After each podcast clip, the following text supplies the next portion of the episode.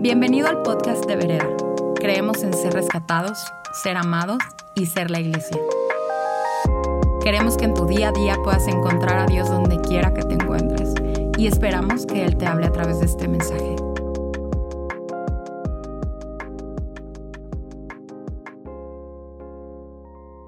Para mí, quiero decirte, siempre lo digo y no me canso de decirlo, es un honor poder llegar hasta tu casa y juntos que dejar que Dios nos inspeccione, que la palabra de Dios nos lea y nos haga ver esos cambios que son buenos para nuestra vida.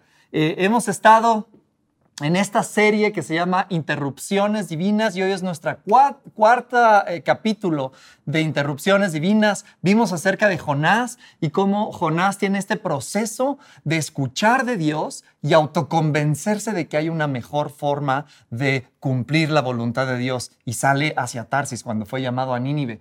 hablábamos de cómo eh, Dios eh, está de alguna forma jugando dominó cubano y nos invita a participar de su juego, nos invita a participar de su historia. Vimos Saulo y esta pregunta, ¿por qué me persigues, Saulo? No fue un regaño, deja de perseguirme, no, es un, ¿por qué me persigues? Y su, eh, eh, sutilmente cambia su norte. Vimos acerca de José, ¿no? Jugando serpientes y escaleras. ¿Alguien fue bendecido por esta plática?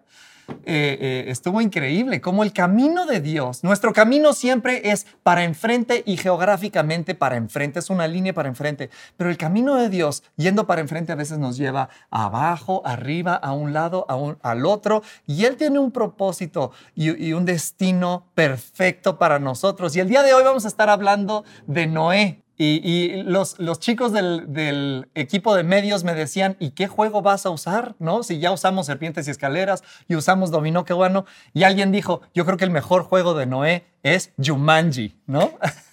eh, ¿Y qué piensas tú cuando escuchas la historia de Noé? Cuando yo te digo, vamos a hablar de Noé, automáticamente hay un barco enorme en tu cabeza hay animales, hay eh, una tormenta y muchos de nosotros tenemos también esta imagen o esta percepción de una historia negativa, una historia de destrucción cuando hablamos de la historia de Noé. Y yo quiero empezar diciéndote, este no es un mensaje acerca de destrucción.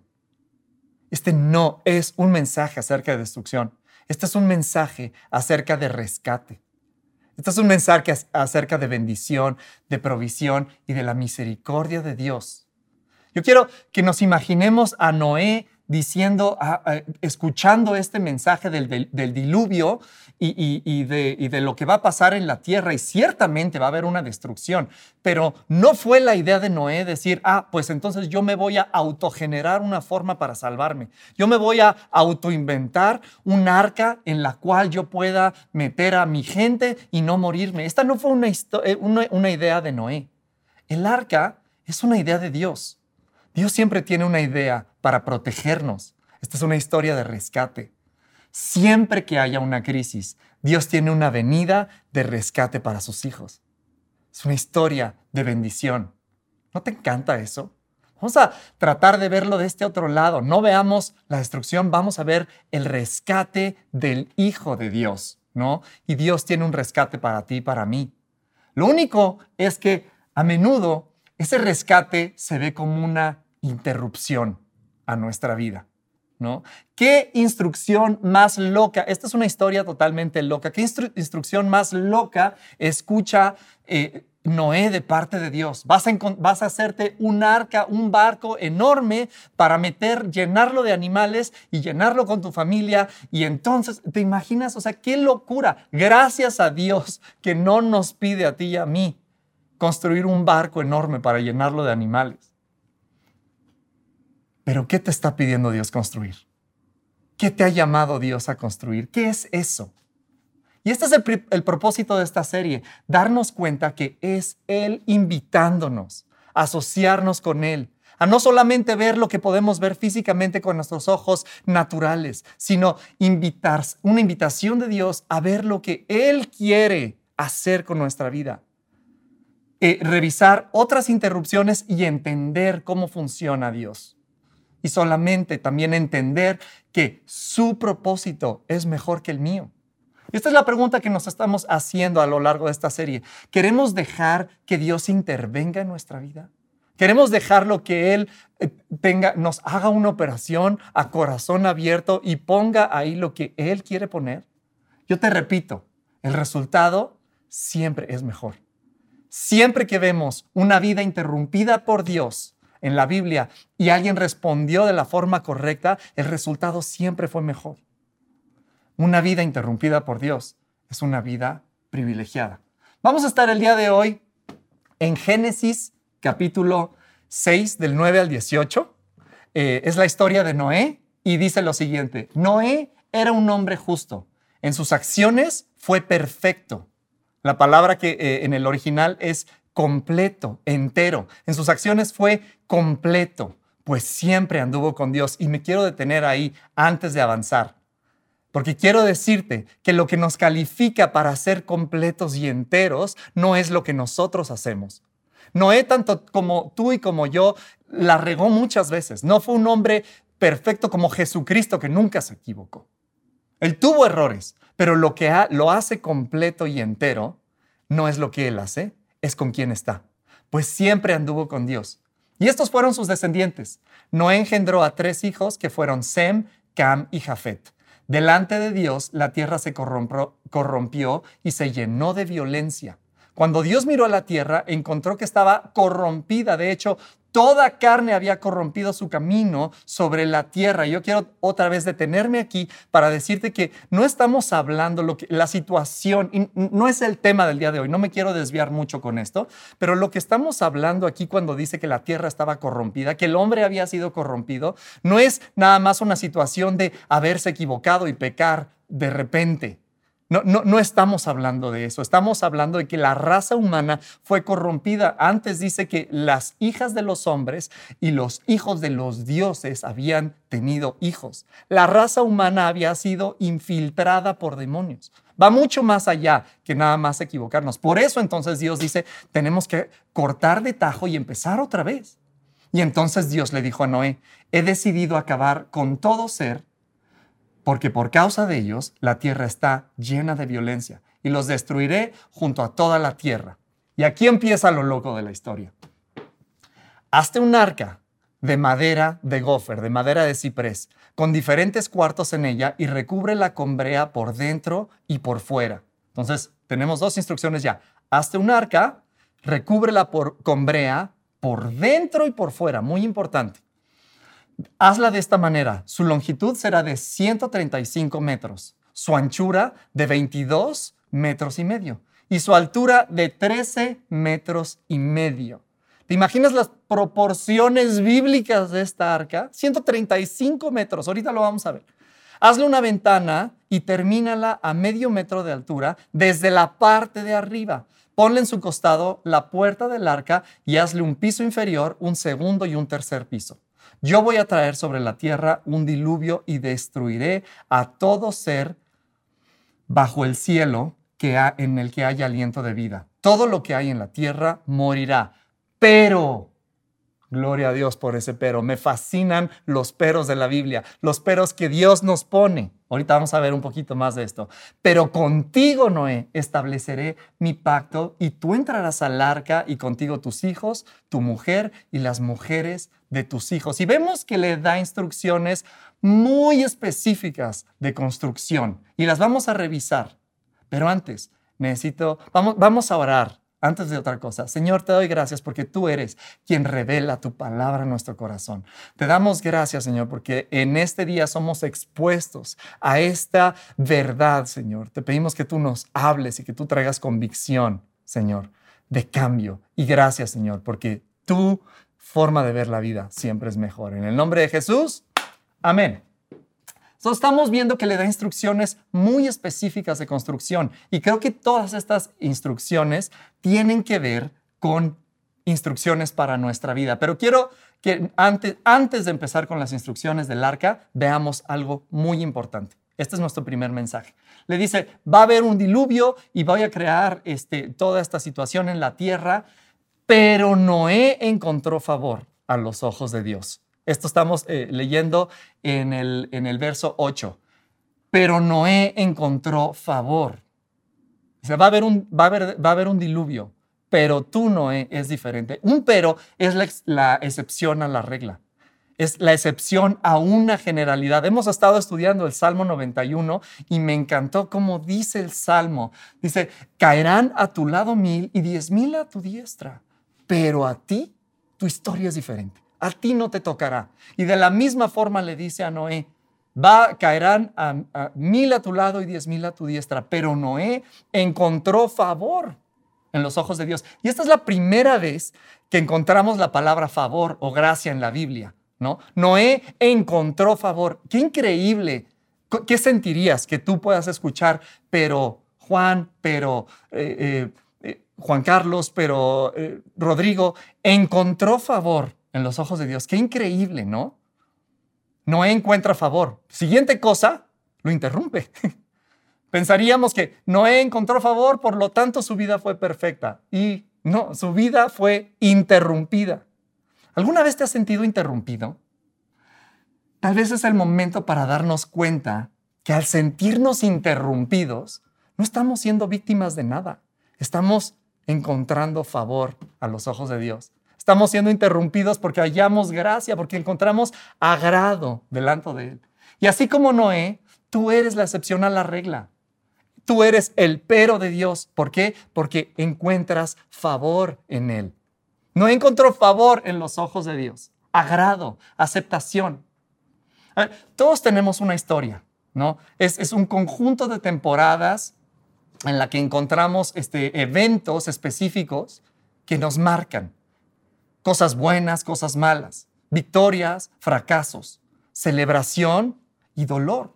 Todo esto es parte de nuestra historia y hace quien, quien somos y tiene que ver con el propósito que tenemos. Y tal vez ahora mismo te encuentras pasando por un punto especial en el cual te sientes interrumpido o te sientes como que las cosas no están yendo como tú quisieras que fueran.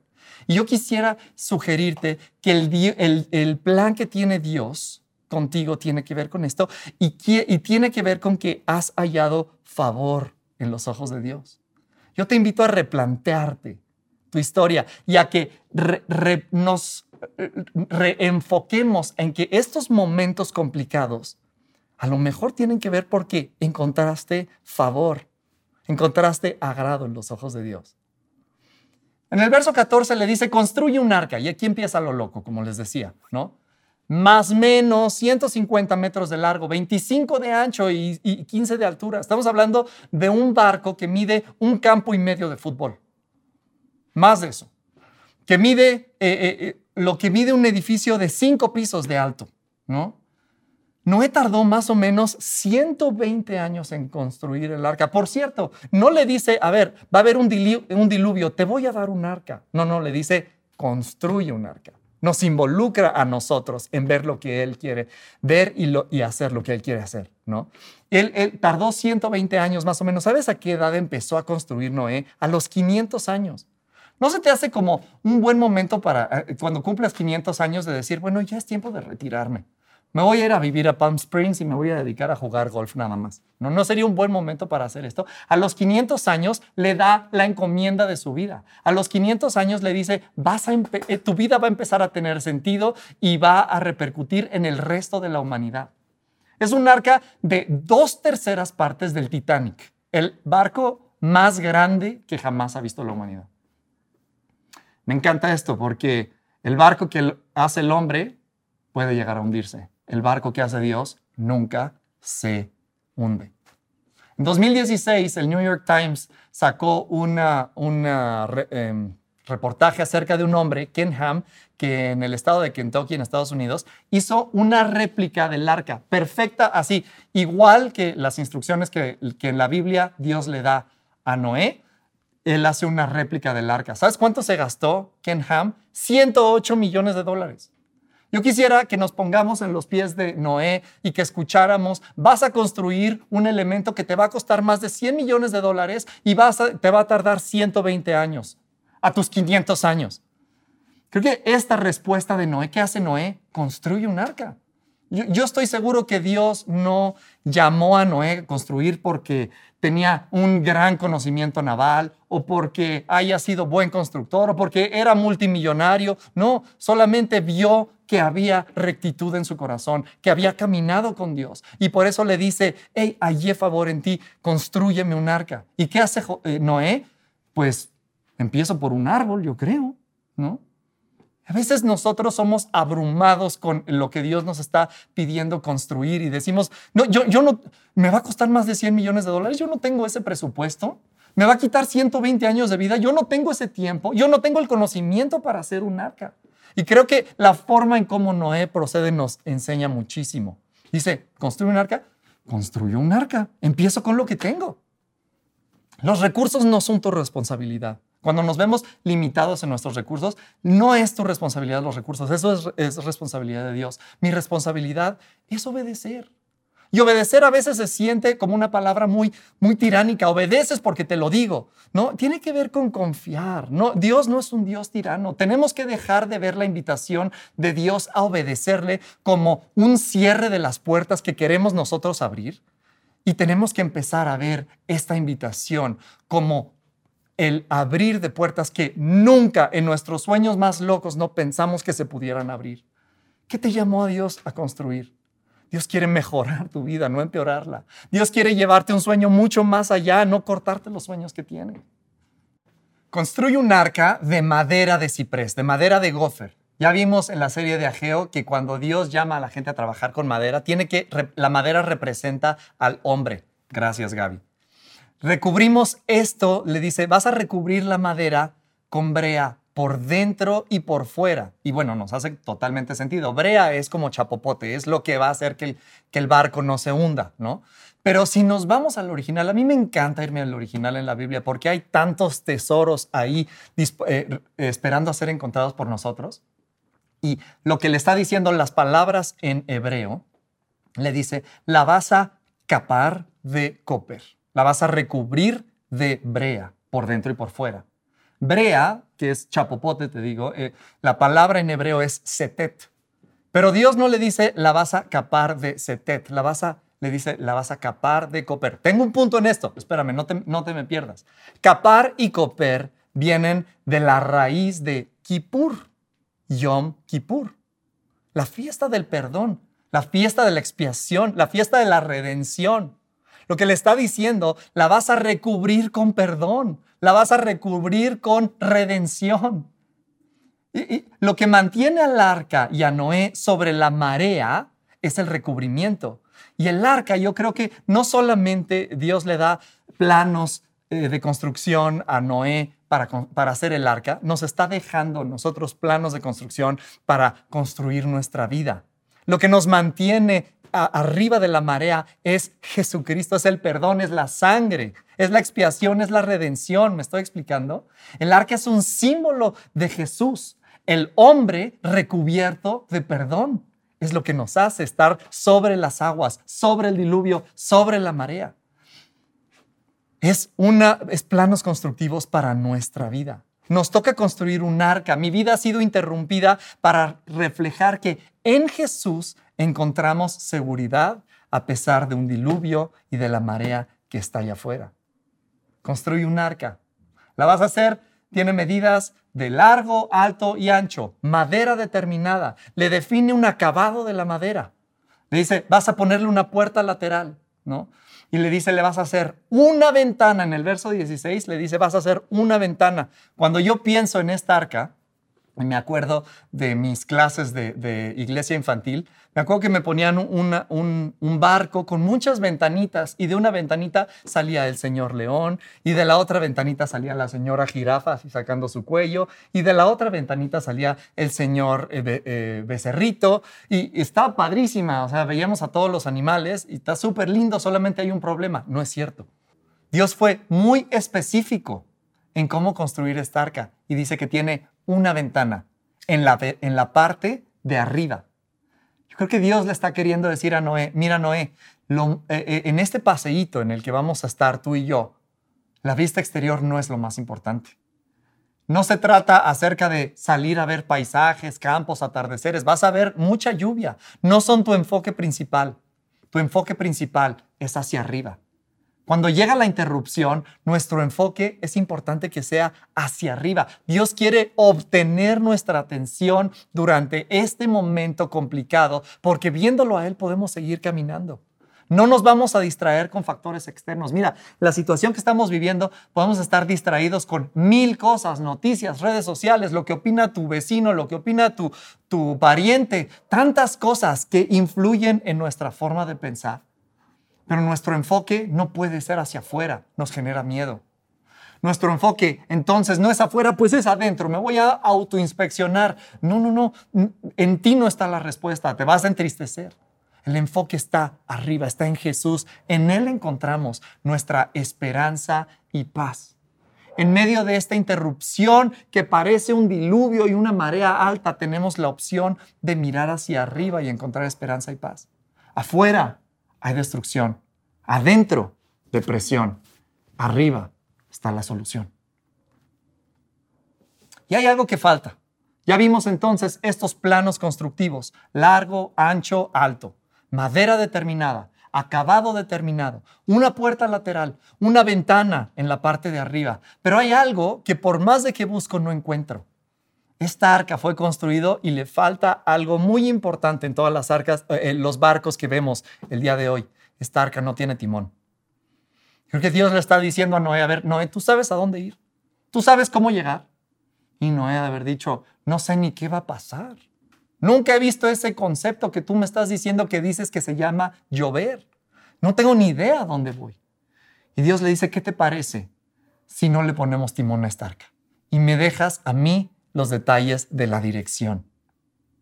Creo que Dios nos, nos está diciendo esto. Y me encantaría decirte, nuestra vida no tiene timón como el arca. Nuestra vida sí tiene un timón. Dios nos dio la oportunidad, la bendición y el privilegio de escoger, de tomar decisiones, de tener opciones. El que dejes la dirección a Él no tiene que ver con que tenga un timón o no tiene un timón. El que Él tenga la dirección es una cuestión de una decisión de mi corazón. A pesar de que mi arca tiene un timón, tiene un volante, yo tengo capacidad de darle dirección a esto, mi mejor opción es escucharlo a Él y que la dirección sea provista de Él para llegar al destino que Él me llamó a llegar. ¿Qué te toca construir entonces? ¿No es un vehículo para transportar animales? Es un vehículo que transporta la presencia de Dios. Somos el templo, lo vimos en la serie de Ageo. ¿Y cómo voy a responder a esta amorosa invitación? En el Salmo 92 me encanta estudiar a David porque David era un hombre conforme al corazón de Dios y tiene tanta revelación de cómo responder. Si un hombre fue interrumpido, también fue David. Y en el Salmo 92 dice, los justos serán fructíferos como palmeras y fuertes como robles. La palmera es el árbol que representa el árbol más flexible y el roble es el árbol que representa fortaleza, fuerza. Estamos ahorita, eh, nosotros donde estamos grabando, estamos en un edificio muy flexible. Estamos en un terreno malo en la, Ciudad de México. Es un terreno de fango. Y acabamos de vivir un terremoto hace más o menos dos semanas. Y este edificio cuando construimos, me acuerdo que el, ingeniero estructurista nos dijo, Rodolfo, necesitas hacer un edificio fuerte en el cimiento, pero flexible en sus columnas. Este tiene que ser un edificio flexible porque el, terreno se va a mover y tu edificio tiene que soportar movimientos. Si tú haces un edificio muy rígido, se va a quebrar. Y yo creo que esto es un gran ejemplo de lo que Dios quiere para nosotros, ser fuertes en el cimiento, pero flexibles en mis caminos, flexibles en las columnas. No seamos flexibles en el cimiento, pero rígidos en mis ideas. Eso está terrible. Dios encuentra en mí a alguien que esté dispuesto a cambiar su norte cuando tú le estás diciendo que es necesario. ¿Qué me toca construir? ¿Un arca de animales? No. Un lugar en donde la gente pueda ver barquitos que no importa que esté lloviendo allá afuera, van sobre la marea el diluvio no los mata. ¿Por qué? Porque Jesús está en nosotros, un hombre recubierto de Jesucristo.